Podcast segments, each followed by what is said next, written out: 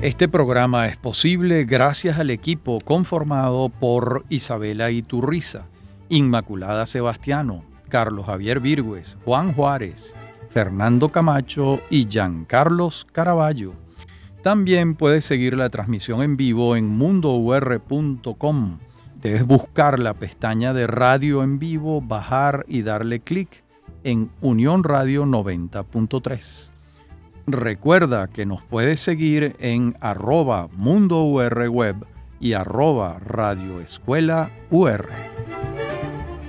Bueno, hoy comenzamos una nueva serie, Los del Podio 2.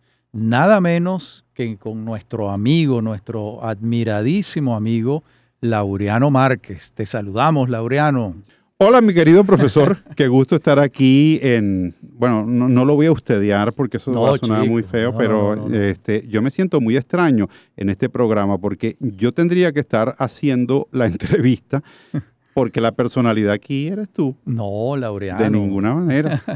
Todo lo contrario. Mira, vamos a recorrer tu vida, ¿vale? Tú de naciste en 1963 en un pueblito que se llama La Medida, al sur de Tenerife. Es correcto. Ahí estaban Olegario, que se llamaba tu padre, Olegario Márquez, y tu madre. Sabina, Sabina, Flora Ildefonsa, le pusieron un montón de, nombres. ¿Cuál era el apellido de tu madre? Eh, Pérez Torres. Pérez Torres. Bueno, más canarios los apellidos, imposible. Así es. Estaba mi madre, pero curiosamente no estaba mi padre, porque mi padre ya había venido a Venezuela. Ah, se había venido a hacer la América. Se había venido, se había venido en el año, bueno, mi papá se había venido en el año 54, volvió en el 62 mi mamá quedó embarazada de mí, mi papá volvió a Venezuela y, apareció en el 70, otra vez de vuelta. A buscarlos. A buscarnos. Y, tú te viniste con ellos dos y, tus hermanos. Eh, tienes un hermano mayor. Un hermano mayor, mi hermano Valerio, y mi mamá se vino embarazada, bueno, ya en el noveno mes. Claro. Sí. De tu hermana. De mi hermana menor, Yamilet. Yamilet. Sí. ahora, entonces Yamilet ya nace en Maracay. En Maracay. Porque ustedes se vinieron directo a Maracay. A Maracay. Mi familia tenía allí su oficio, sí. O sea, tu papá ya se había establecido en Maracay sí. desde hace ya varios años. Sí. ¿Por qué Maracay? Pues Maracay porque había una sucursal de un mayor de víveres que, que, que, estaba en Caracas, que era Frigorífico San Juan. Okay. Y mi papá comenzó a trabajar con esa gente. Esos eran negocios que habitualmente estaban en manos de canarios.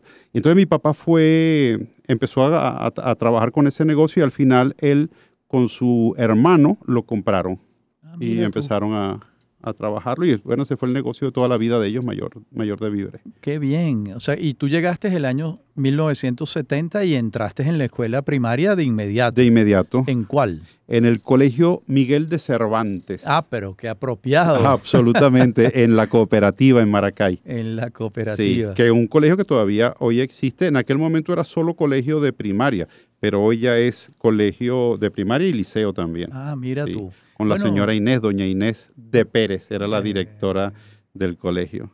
Qué bien. ¿Era un colegio religioso? No, no, O sea, nosotros veíamos religión, pero no era un colegio religioso. No habían curas y monjas. No, pues. no, no, no. Después sí estudié con los hermanos maristas con, en el San José de Bachillerato.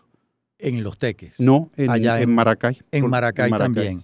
El bachillerato lo hiciste con los maristas. Con Esos son los del Champañá. Esos son los mismos del Champañá. Champañá, aquí en, Caracas, Y allá se llamaba el San José. San José de Maracay y está el, eh, también el Colegio Champañá de, de no, el Maracaibo se llama creo que la Chinita.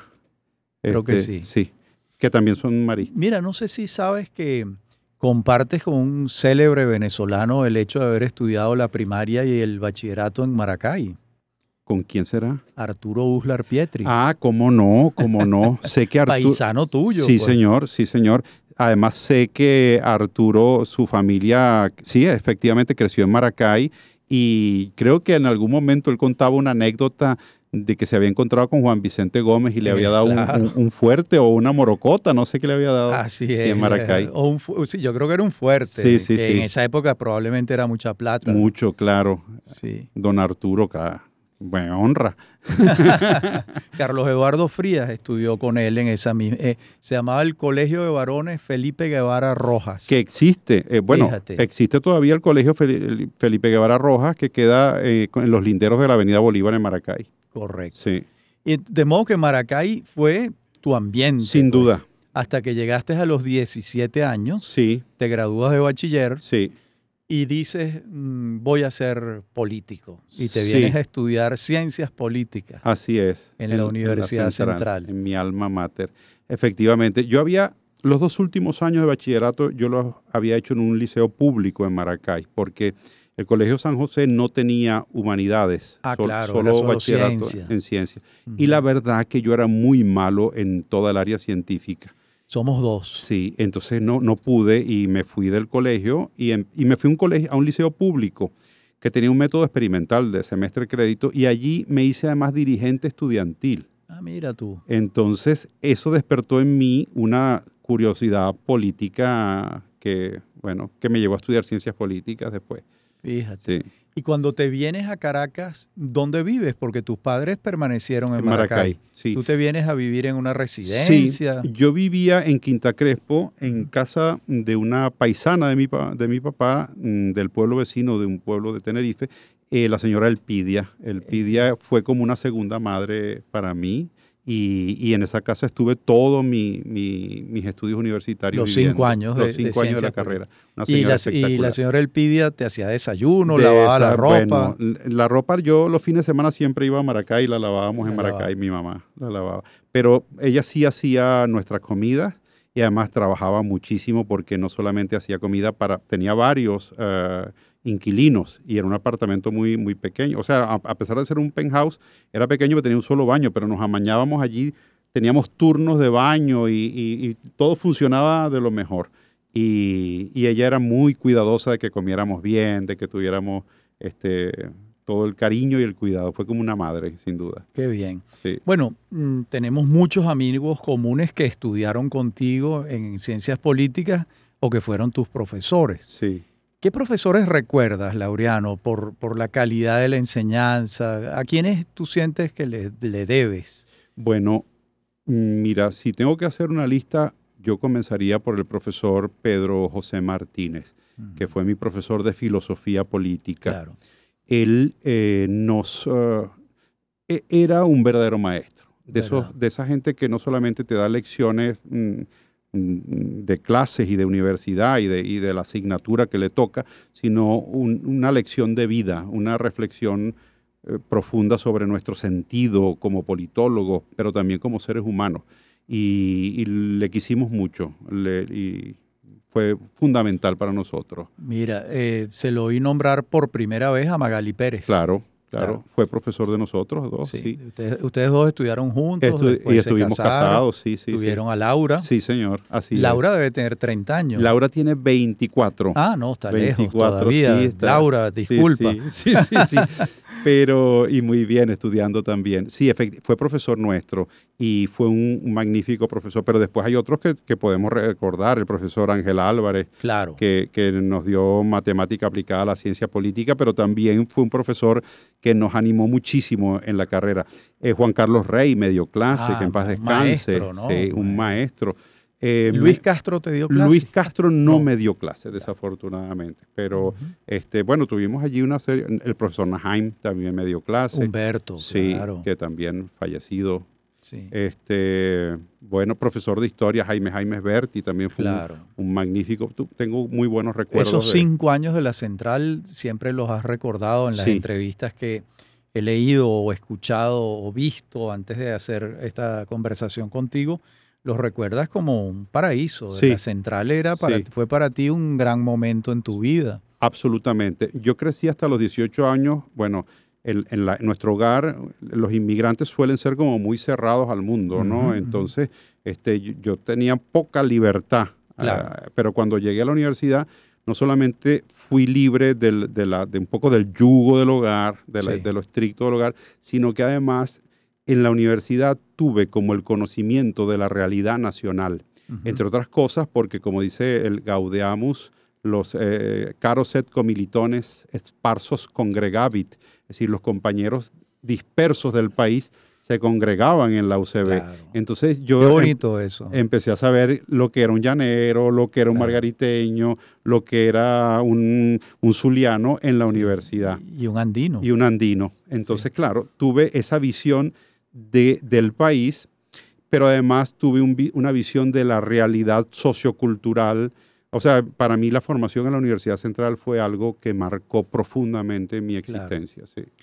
Y empiezas a trabajar en humor estando estudiando o eso se te fue despertando después? Porque hay un momento que no logro precisar, que es cuando tú entras en Radio Rochela. Creo que eh, eh, eh, entras cuando estás estudiando todavía. Sí. El, yo ya me había graduado en, ah. ciencias políticas y bueno, el panorama, primero yo debo reconocer, ahorita tengo un monólogo cuyo cuyo tema es el miedo, y una de las confesiones que hago allí es que el mayor de mis miedos que yo he sentido así en la vida a punto de paralizarme es el miedo a hablar en público. no puede ser. es curioso que, viva de eso. Entonces, claro, mm, cuando yo me gradué, yo tenía fama en mis, entre mis compañeros de ser divertido y de imitar a los profesores y bueno, todo este tipo de cosas. Entonces, bueno, llegó un momento en que eh, me gradué, y no había buenas oportunidades de trabajo. El profesor Andrés Estambul, otro de mis ah, grandes profesores y querido también, fallecido, mm, consiguió que yo pudiera estudiar en IBEPLAN eh, con una beca y el, Instituto Venezolano de Planificación. Allí estudié y salí muy bien, al punto que me ofrecieron trabajo en IBEPLAN. Pero justo en ese momento eh, alguien que me había, que conocía mi fama de la universidad, estaba trabajando en Radio Caracas y empezó a, decirme, no, tienes que venir, tú eres muy bueno, esto es tu oficio, esto es lo tuyo y tal. Entonces empecé a hacer algunas cositas en, Radio Caracas hasta que me atrapó el humor. Vale, eso ha debido ser en el año 87, probablemente. Absolutamente correcto. Sí. En el año 87. Sí. Bien, estamos conversando con Laureano Márquez y por supuesto en la próxima parte del programa Vamos a seguir la vida de Laureano, cómo se forma un humorista, un escritor, un articulista, un conferencista también. y eh, nos ha revelado Laureano que un hombre que vive de hablar eh, comenzó teniendo mucho miedo escénico. Sí, y lo tengo todavía. en breve continúa. Venezolanos. Somos Unión Radio Cultural.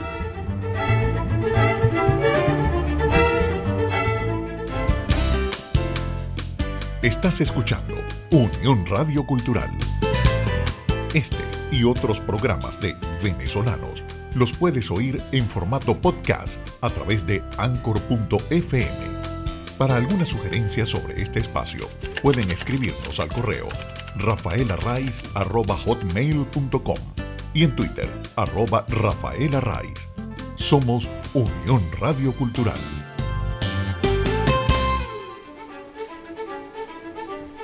Estamos de regreso con Venezolanos. Somos Unión Radio Cultural.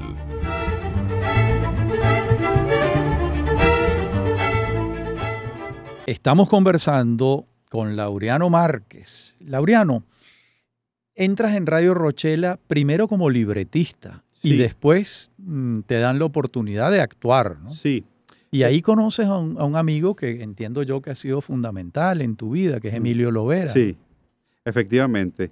Eh, nosotros, bueno, cuando yo comencé en la, en la Rochela, eh, recuerdo que el productor, que era Jorge Citino, me dijo, ¿Vos, escribís?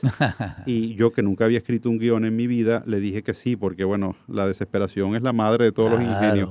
Y entonces escribí un guion que ellos al final reconstruyeron, adaptaron y salió al aire, ¿no? Entonces, cuando ese guion salió al aire, yo me sentí muy, muy emocionado. La primera, una cosa mía en el programa emblemático del humor de Venezuela, que era la Radio Rochela. ¿Recuerdas el guion? Sí, era una parodia de los había en Rusia unos juegos que eran los juegos de la fraternidad. Ok. Y había un problema grave en la maternidad Concepción Palacios. Entonces yo escribí una parodia que se llamaba Los Juegos de la Maternidad. Okay. Y entonces esa fue la primera cosa que escribí Y después el productor, cuando me evaluó la, mi, mi, mi vis cómica, para decirlo así, él me dijo, bueno, todas las, las personas a las que tú imitas eh, las tenemos aquí, Callito a Carlos Andrés, Pepeto a Caldera, etcétera. Pero me dice, vienen las elecciones en las que se lanza el tigre y no tenemos quien haga al tigre, tigre. Eduardo Fernández. Entonces yo comencé, mi primera actuación fue en el 28 aniversario de Radio Rochela en un debate entre Rafael Caldera, hecho por Pepeto, caracterizado por Pepeto, Eduardo Fernández, caracterizado por mí, y eh, Américo Navarro caracterizando a Marcel Granier como moderador. ¿Qué tal? Qué sí. simpático.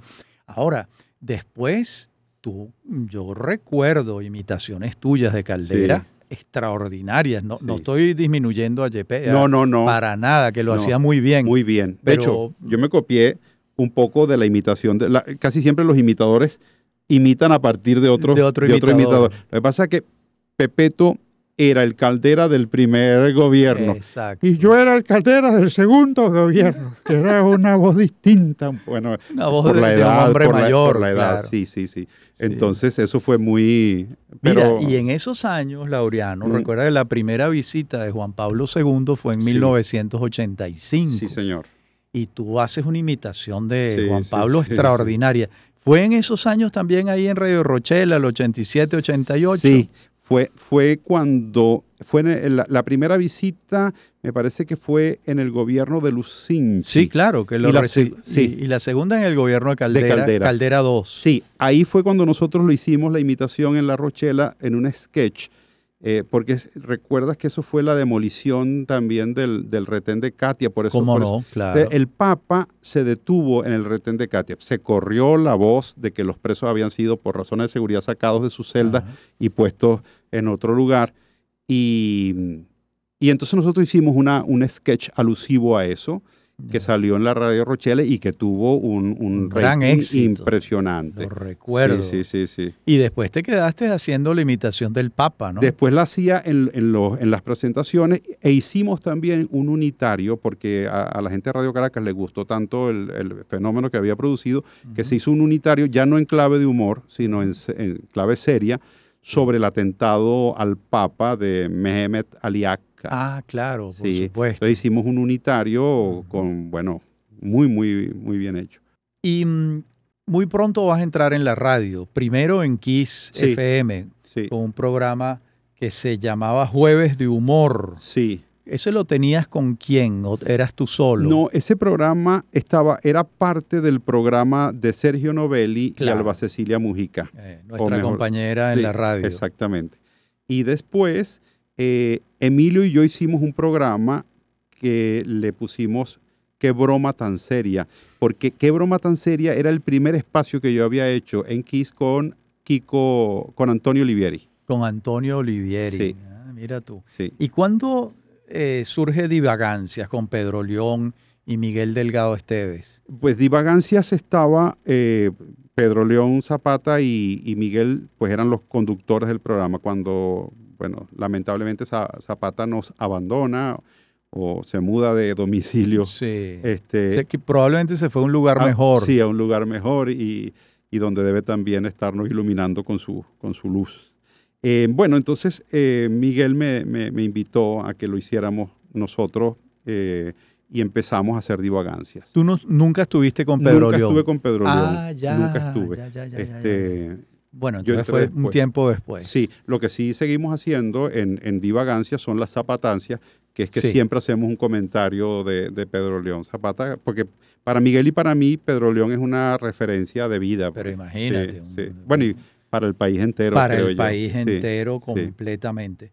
Hay una interpretación tuya que vi que me gustó muchísimo, la obra completa, que es la, uh, un sketch que es la llegada de Miranda a la vela de cobre. Ajá, sí, sí, sí, ese con, con Emilio, eh, que Miranda sale del cuadro y, y Emilio es un estudiante que anda buscando información sobre los próceres sí. y bueno, como Bolívar está muy ocupado y Miranda está preso, pues Mira, él va... Yo me reí con, Ese, con esa interpretación, eso fue maravilloso. Fue, fue, una cosa emblemática y además eh, un poco hacíamos una, una especie de descripción somera de, la, de las clases colonial, de las clases claro. eh, sociales en la colonia, en la Venezuela colonial. Claro. Sí.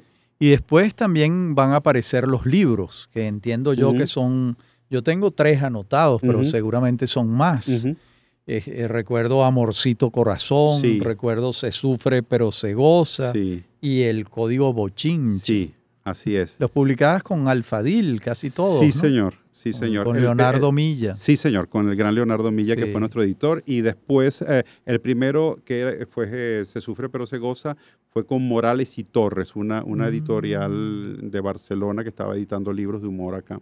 Editó cosas de Otro Gomas y de Zapata también. Ok. Sí, y, y después de eso, bueno, en lo último con, con Edo hemos hecho Ah, juntos sí. una historieta Sí. de Venezuela. Eh, Ilustrada por Edo. Ilustrada por Edo, sí, Claro. sí. ¿Y con cuál de todos los libros te sientes tú, digamos, más satisfecho? Es Bueno, difícil, pero es difícil. Bueno, al primer, eh, al primero uno siempre lo quiere más porque fue el que más te, Claro. te emocionó.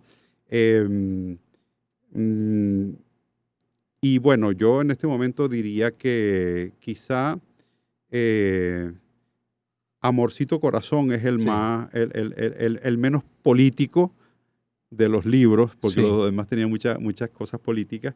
Y, y- y me gusta mucho también este último con, con Edo, que, que nos, nos costó mucho hacerlo, además, porque, bueno, como saben, nosotros no somos como tú, unos historiadores este, Sí. de carrera, sino unos aficionados. Entonces, claro, seguramente eh, no es un libro de historia, por Claro, supuesto, pero es un libro que pretende, y un poco eso lo decimos en la, en la introducción, entusiasmar a la gente con la historia. O sea, Claro. que la historia no necesariamente tiene que ser algo aborrecible ni, ni, ni- Claro. ni duro, sino que la historia es lo que somos. Claro. Y eso hay que saberlo. Así es. Sí, Es un libro que, que es como una bisagra, una Sí. puerta que se abre Exacto. para la gente sí, entrar en los temas históricos. sí. Mira, hay una faceta tuya que muy poca gente conoce y es mm, tus estudios de teología Sí. en el ITER, Sí. esa institución de los jesuitas.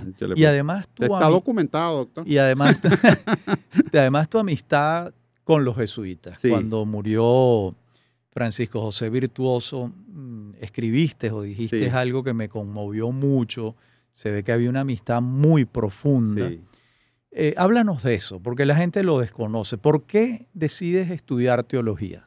Bueno, a mí el, el tema religioso siempre me ha resultado interesante. Eh, de hecho, de joven tenía eh, pretensiones de, de entrar al seminario ¿Cuán, cuán joven estabas? Allá Bueno, en Maracay. en Maracay. En Maracay. ¿De verdad pensaste voy a ser cura? Lo, sí, lo pensé en algún momento, se lo comenté. Mi mamá se opuso radicalmente. ah, pero qué Eh, sí, bien, qué sí. visionaria tu Sí, madre. bueno, no sé, a lo sé. mejor, A lo mejor no. sería papa o algo, no sé, no, pero yo creo que sí, eh, creo que, que era una era muy joven todavía para, para, para la Tomar esa decisión. Es una decisión muy trascendente. Y después, eh, eh, mm, trabé contacto con los jesuitas a través, bueno, mm, primero del, del padre Arturo Sosa, que también fue profesor nuestro en, en la Ah, universidad claro, claro.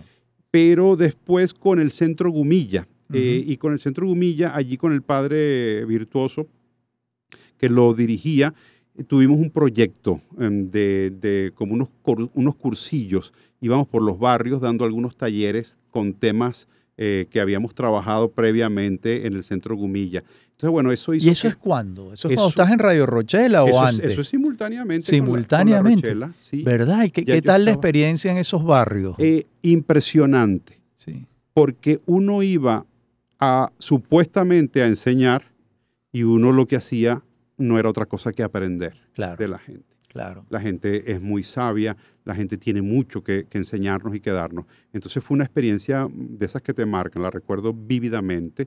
Y, y bueno, a partir de ahí empezó el padre virtuoso, bueno, me metía en todos los, los asuntos que él andaba, él andaba con, la, con lo de Catuche, el proyecto Sí, con- muy, muy hermoso. yo les di ahí una mano repetidas veces, todos los años hacíamos algo.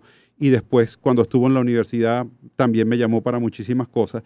Y en, en Madrid, una, una recolección de fondos que se hizo para la UCAP, también tuve la oportunidad de participar a su lado. Entonces, bueno, teníamos muchas cosas que nos, que nos acercaban. Y además, sobre todo, una profunda admiración de mi parte por, primero, por su capacidad de trabajo, por su infinita bondad y por su compromiso con, con Venezuela, con su democracia y con su libertad. Qué belleza. Estamos hablando con Laureano Márquez. Vamos a hacer una pausa y continuamos conversando con este gran venezolano.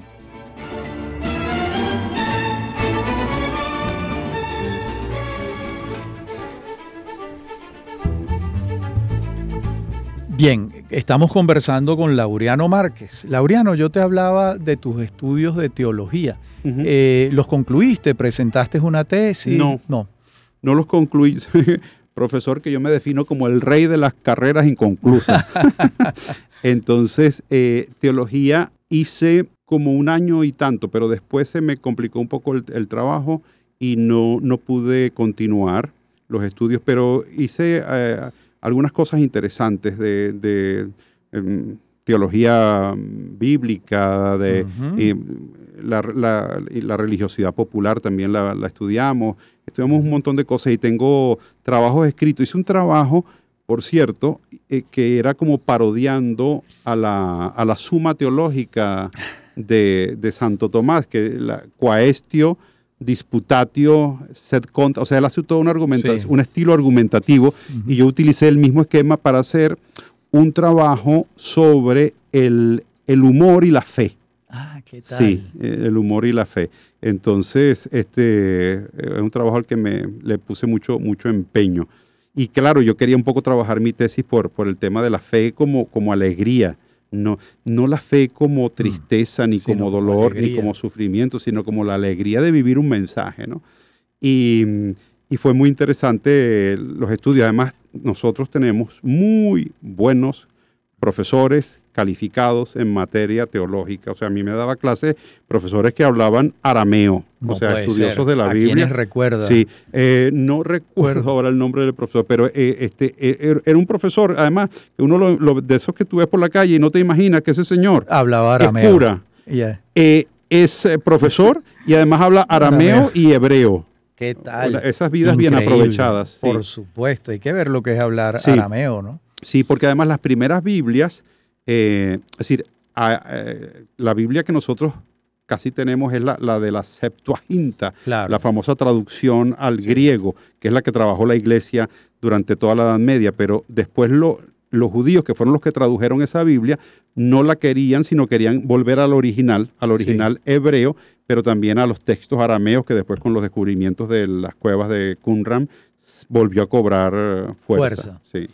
Y bueno, en esos años también aparece el laureano articulista, en tal cual, donde estuviste mucho tiempo y en el Nacional. Sí.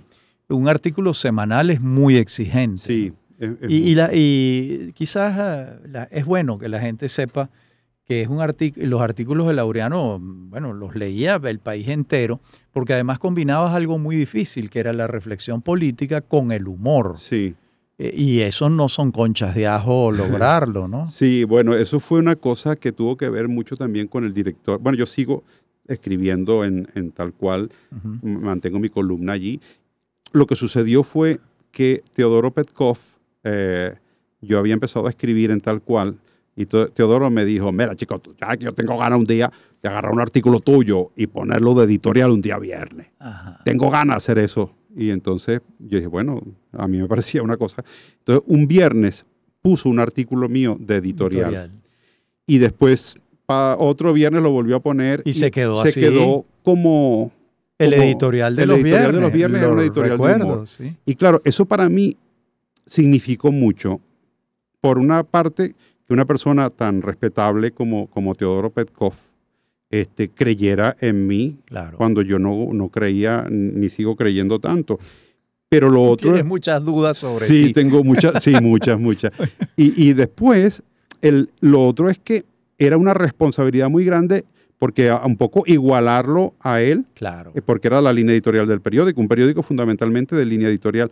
Entonces, eso fue una gran ayuda para mí para, para asumir con mucho más coraje, seriedad, la responsabilidad de la escritura y también la responsabilidad, bueno, de la situación política que estaba viviendo el país y de poner un, grano de arena para, bueno, para tratar de, comprenderla y, de, bueno, generar valores, ideas, claro. etcétera. Laureano, y Cuando tú estás en el camerino, en, en la tramoya, en el lado de, de atrás de la, de la escena, y tienes que salir, sabes que faltan pocos minutos, Sí. Con toda la experiencia que tú tienes, todavía te dan mariposas en el estómago, sí, ¿no? Sí. Eso nunca se quita, profesor. Eso siempre está con nosotros. Y eso es, este, te puedo decir que es una sensación importantísima, que no se debe perder ¿Verdad? nunca. Sí. Y, y yo casi siempre, eh, la mayor parte de las veces, hago una invocación al Espíritu Santo, que es el que da el don de la palabra y del verbo. El para- verbo, se hizo para- verbo. Se hizo verbo, Verbo. para que el verbo no esté separado de lo que pienso, porque a veces uno se emociona en el escenario y, y tiene que, que tener cuidado con lo que Claro. se dice porque tiene, uno, uno influye sobre la gente, ¿no? Y uno siente que tiene cierta responsabilidad. Claro, eso, ah, eso es muy interesante lo que dices, porque a veces estás entusiasmado, te viene algo a la mente y dices, voy a decir esto, pero Sí. de pronto es una gran imprudencia. Así es. O estás hiriendo a alguien que no es tu Exactamente, proyecto. ¿no? Exactamente. Uno ¿Cómo tiene- contenerse no es fácil? No, no es. Yo digo que uno tiene, bueno, por lo menos yo siento que lo tengo, como un comitecito de censura que está ahí en, en un escritorio en el cerebro, que a veces estoy hablando y se me ocurre algo, porque uno siempre improvisa cosas y dice, no, esto no, esto no. esto no. Y me ha pasado incluso en algún momento que he dicho algo y después de decirlo, yo mismo Lo corriges. rectifico públicamente. Digo, esto que acabo de decir no está bien, por esto, por aunque sea un poco, vaya Poco contra uno. ortodoxo, ¿no? Sí, pero, pero eh, yo creo que, bueno, yo asumo que uno tiene también como una función didáctica en, en el Claro, escenario. por y, favor. Sí, entonces debe, Sí. debe, mm, debe hacerlo correcto. Sí. Claro. Mira, y mm, el tema de la memoria. Mm, al principio no te costaba memorizarte un guion o tú no tienes un guion estricto, sino una suerte de hoja de ruta de la que tú entras y sales. ¿Es así? sí, es más esto segundo. Sí. Yo tengo, es decir, lo que yo digo en el escenario no está escrito palabra por palabra. Yo hago un esquema eh, de trabajo, eh, un poco dónde voy a poner los toques de humor o, o qué, Sí. qué cosas voy a hacer. Y voy haciendo ese esquema. Que, que es básicamente un esquema. Eh, ot- otra gente trabaja con el guion, o sea, desde buenas noches, ¿cómo están ustedes? Aquí estoy, o sea, todo, Sí. todo escrito. A mí, yo eso no me lo aprendo así. Claro. Eh, yo, yo, Me tengo, imaginé. yo tengo el esquema de lo que voy a decir y bueno, cada noche pues lo digo, digo básicamente lo mismo con los agregados que se me puedan ocurrir, pero de manera distinta. Ahora tuve una presentación, por ejemplo, donde no sé por qué razón me vino eh, la poesía venezolana y entonces empecé a recitar eh, el poema de Cruz Almerón Acosta, tan hermoso, el de azul, como el azul de aquellos ojos que nunca más contemplarán los míos. Escrito desde Manicuare, Manicuare. viendo a Cumaná. Así es, así es.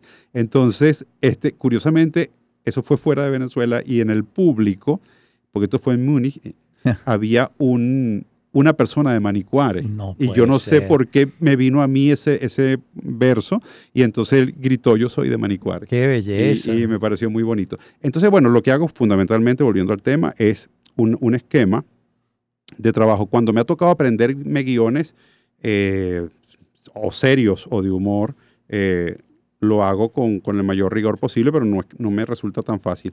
En el caso, por ejemplo, del teatro, cuando he trabajado en teatro con, con un gran director, José Tomás Angola, a quien aprecio y admiro muchísimo, uno de los luchadores porque el teatro venezolano sí. se mantenga en pie, este, nosotros hacemos largos ensayos y, y estos ensayos hacen que uno fije la letra, etcétera, de modo que cuando ya la, baja la función tienes eso asumido. ¿no? Una vez me tocó representar en, en una obra llamada Chirimoya Flat a don Nicolás de Ponte y Hoyo, Claro. que fue el capitán general Sí, sí, que sí. perdió la razón. Que se volvió loco. Sí, sí, sí, sí.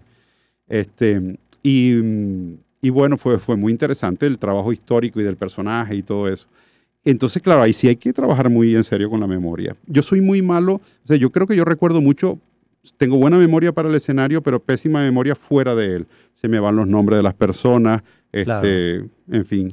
Y te debe pasar lo siguiente, a mí me pasa todos los días, doy clases y hay unos días que digo, oye, la clase me quedó bien, debo Sí, reconocerla. sí. Hay otros días que digo, fallé, Sí.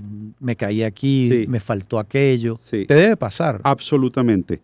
Me pasa. Y no solo, probablemente el día que, que tuviste la clase que no te gustó a ti, tus alumnos la disfrutaron Es muchísimo. posible, sí. y te van a decir que estuvo muy buena la clase.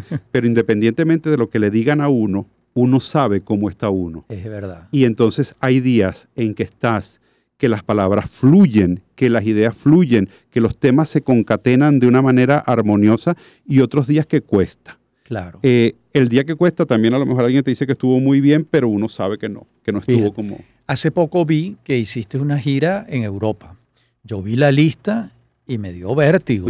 O sea, estabas prácticamente un, un día de por medio o días Sí. seguidos en ciudades distintas. Sí, Creo que fueron 11 presentaciones. sí, ah, es algo así. Algo Sí, así, sí, ¿verdad? Sí. Em, ¿Te cansas? ¿Cómo haces? ¿Descansas en el hotel un rato? Yo trato... ¿Necesitas silencio antes de la presentación? Sí, yo trato de descansar, sobre todo, no soy mucho de dormir siesta, pero por ejemplo los días de función me gusta dormir un ratico, aunque sea una, yo necesito una media hora en la tarde como para que el cerebro se, se refresque y esté mejor, en mejor ánimo para la función.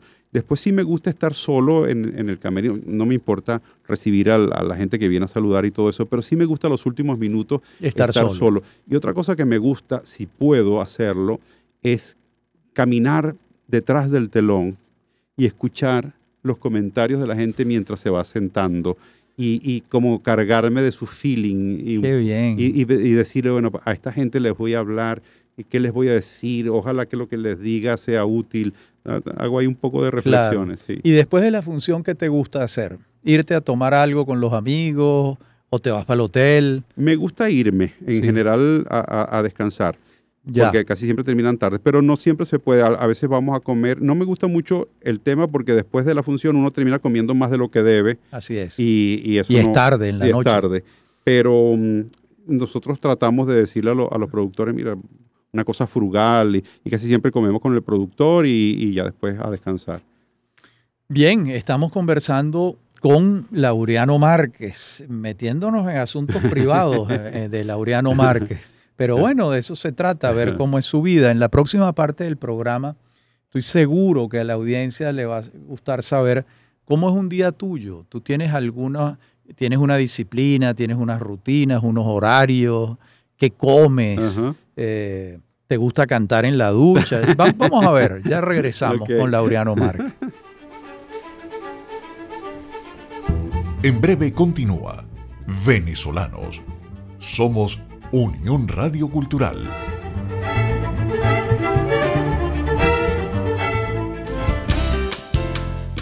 Estás escuchando Unión Radio Cultural.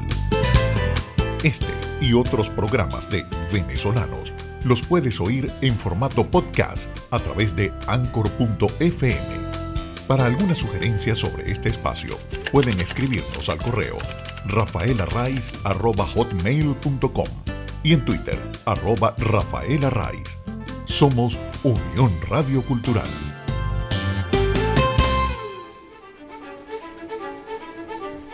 Estamos de regreso con Venezolanos.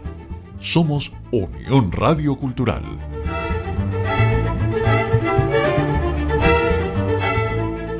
Estamos conversando con Laureano Márquez. Te decía, Laureano, Mm. ¿cantas en la ducha? No, ni, ni dentro ni fuera canto muy mal, canto muy, muy mal. Mi amigo Emilio Lovera, que sí es un cantante consumado, me ha dicho no cantes nunca. Miguel Delgado, mi compañero de divagancia, me dice ni se te ocurra.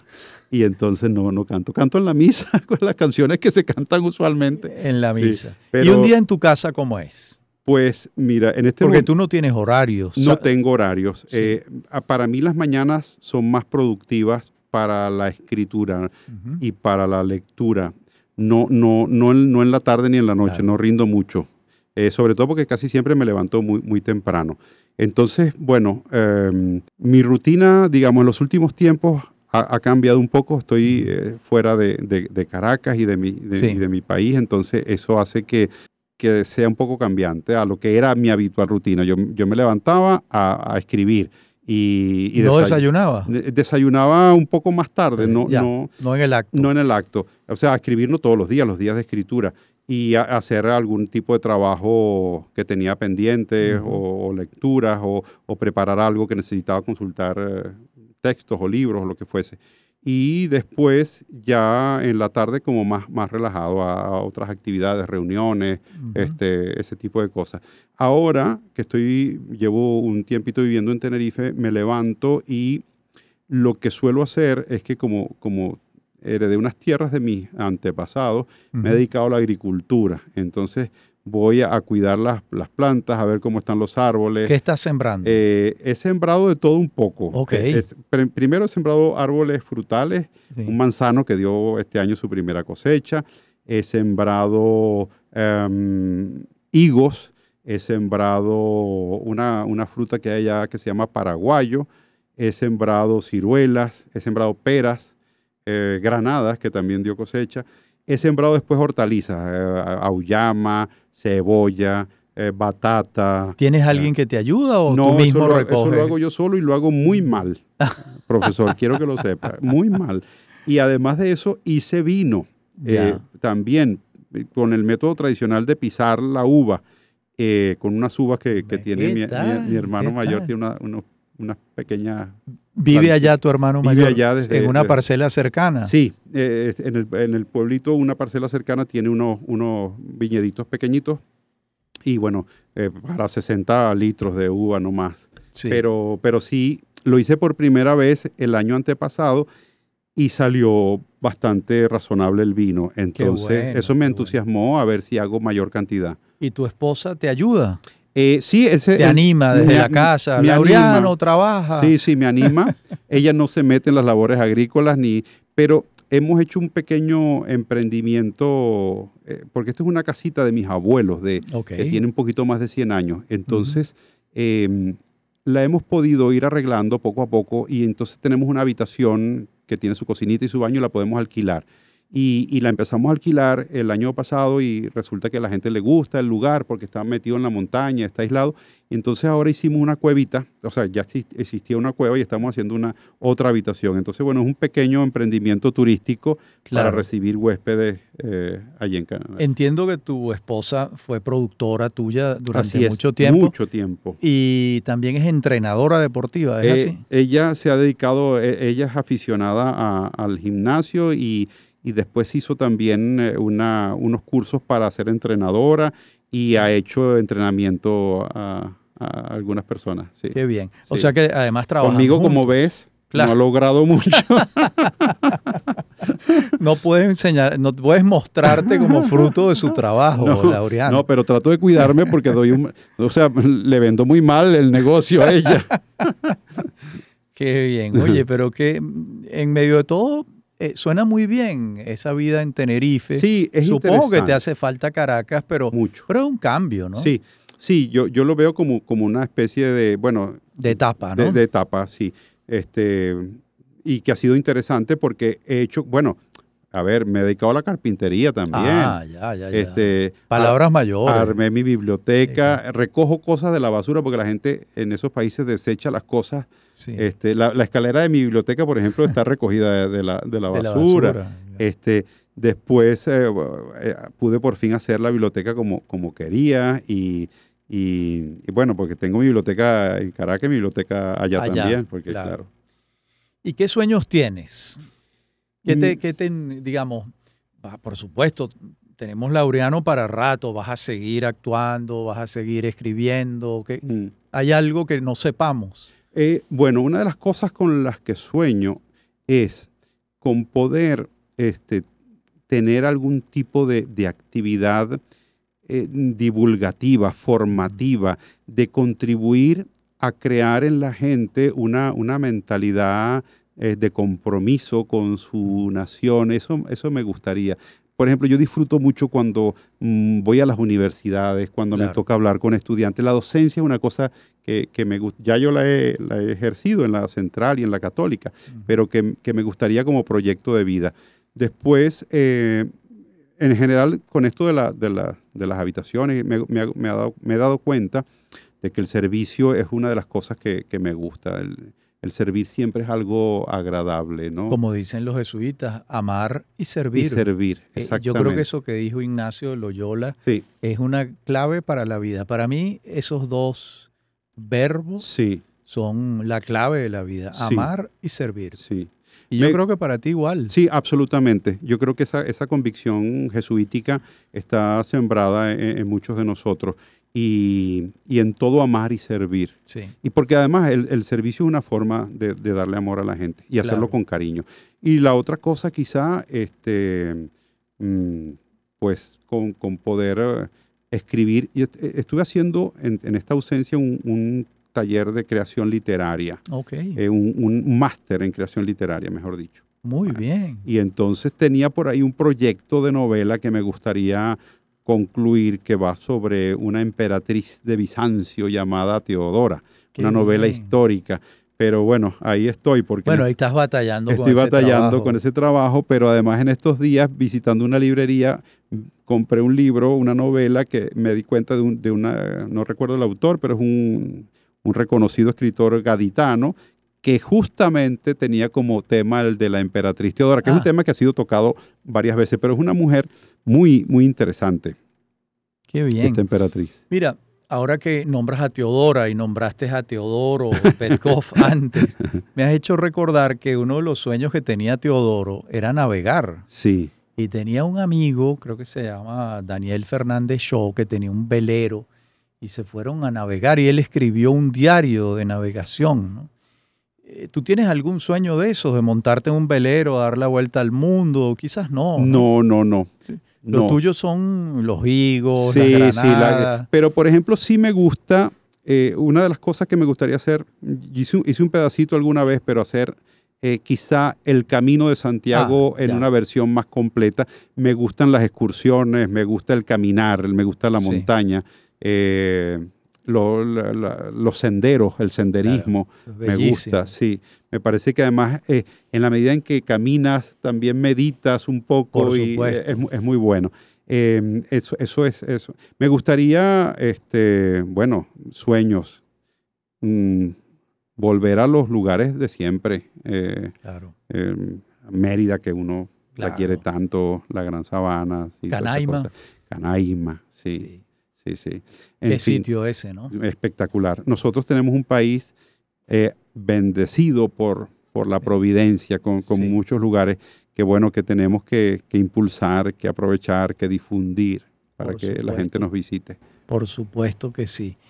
Y cuéntanos de Laura, ¿a qué se dedica? Laura está terminando. Y cuéntanos su- si tienes proyectos de tener otros hijos. este, bueno, lo que Dios diga. Lo que Dios diga. Ah, bueno, entonces probablemente vendrá Sí. otro por allí. Sí, este, Laura está terminando su, su carrera universitaria en idiomas y comunicación, una doble titulación.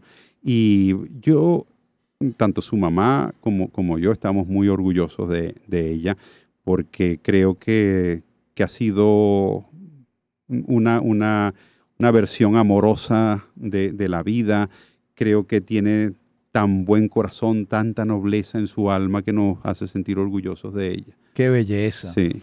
Bueno, este ha sido Laureano Márquez. Una, yo creo que puede ser la única entrevista que le han hecho a Laureano Márquez en la que no todo ha circulado alrededor del humor. Es correcto, así es, es verdad. Porque la gente siempre tiene la tentación, como es lógico, porque tú eres un gran humorista, pero bueno, yo quise ver otras facetas Sí. y quizás esa puede, ese puede ser el aporte de esta entrevista. Pues creo que sí, porque además, como veo que, que has investigado muy bien antes de la entrevista, eh, hemos hablado de cosas que no hablo No, comúnmente. Lo sé, Sí. lo sé. Y, Y- eso que no te pregunté sobre cosas inconfesables, pero quedará para otra. Para otra. Pero además me encanta conversar contigo porque sabes que tengo una, una gran admiración por tu trabajo, por tu trayectoria y por todas las cosas que le has aportado a nuestro país en términos de cultura, de investigación, de literatura, de poesía, de todo. Muchísimas gracias, Laureano.